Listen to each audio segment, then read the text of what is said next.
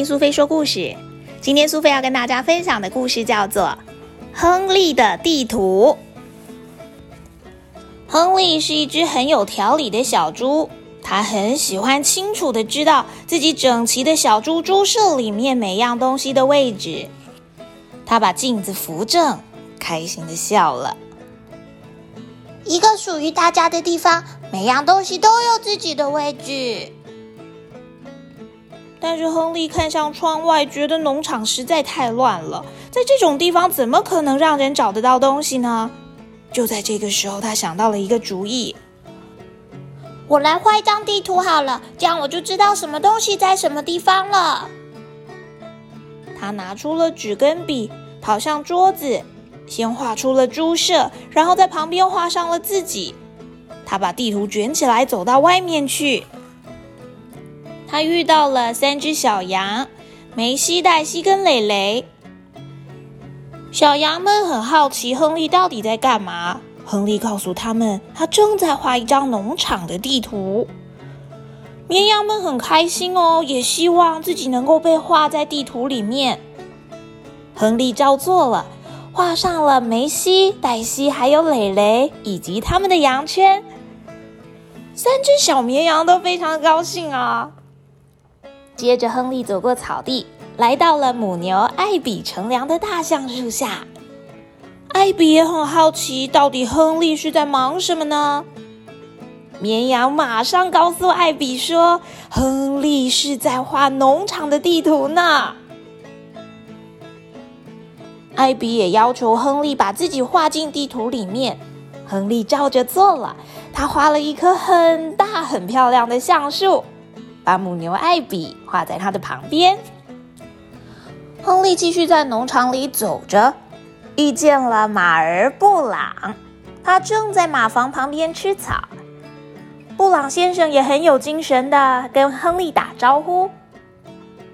绵羊梅西、黛西跟蕾蕾很快的大叫：“他在画一张地图，我们都在里面哦！”嗯。布朗先生喷了喷鼻息，也希望亨利把自己画进地图里面。亨利快速的拿出他的笔，画了一个方形的马房跟一匹马。才刚到鸡舍，所有的动物就七嘴八舌的说亨利在画地图的事情。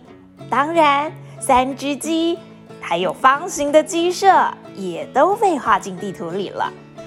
这下亨利很得意的说。我们知道每样东西的位置了，跟我来吧。我们到小山丘上，我给你们看我画的地图。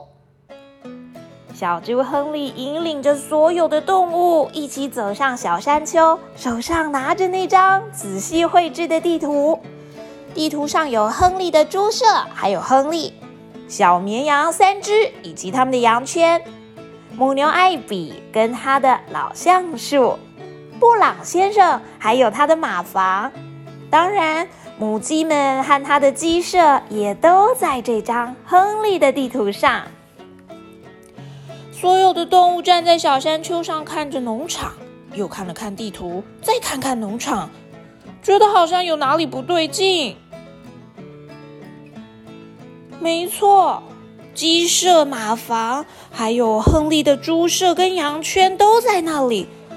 可是动物们都不在呀，到底动物到哪里去了呢？亨利抱着地图，带着所有的动物一起快跑下山。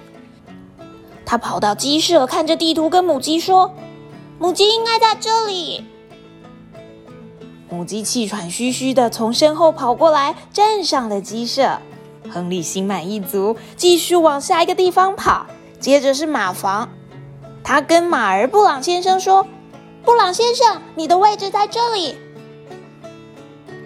太好了，马儿也已经回到马房了。